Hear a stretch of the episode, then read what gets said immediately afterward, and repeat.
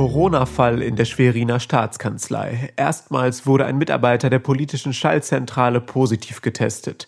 Genaueres hören Sie von mir im Schwerpunkt des SVZ Audio Snacks am Mittwoch um 8 Uhr. Ich bin Bastian Rabeneck und wünsche Ihnen einen guten Morgen.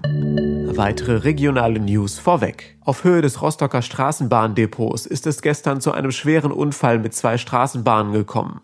Nach ersten Ermittlungen soll es drei Schwerverletzte und neun Leichtverletzte geben, sagte eine Polizeisprecherin.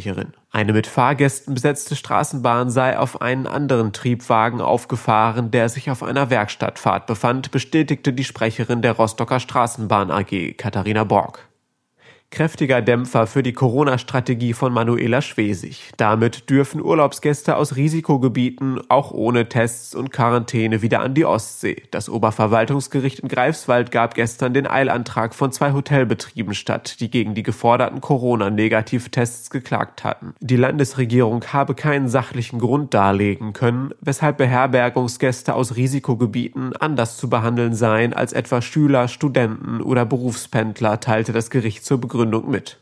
In der Schweriner Staatskanzlei ist ein Corona-Fall aufgetreten. Eine Person habe sich laut offiziellen Angaben mit dem Coronavirus infiziert. Es soll sich dabei um einen Reiserückkehrer aus dem Berchtesgadener Land handeln. Sechs Mitarbeiter der Staatskanzlei müssen sich als Kontaktpersonen ersten Grades testen lassen. Ministerpräsidentin Manuela Schwesig hatte am Montag Kontakt zu drei dieser Personen. Sie hat sich freiwillig in Quarantäne begeben und arbeitet von zu Hause aus weiter, bis die Ergebnisse der Corona-Tests vorliegen. Zum Infizierten selbst habe sie keinen Kontakt gehabt, teilte Schwesig auch per Twitter mit. Der MV-Gipfel wurde indes als Telefonkonferenz fortgesetzt.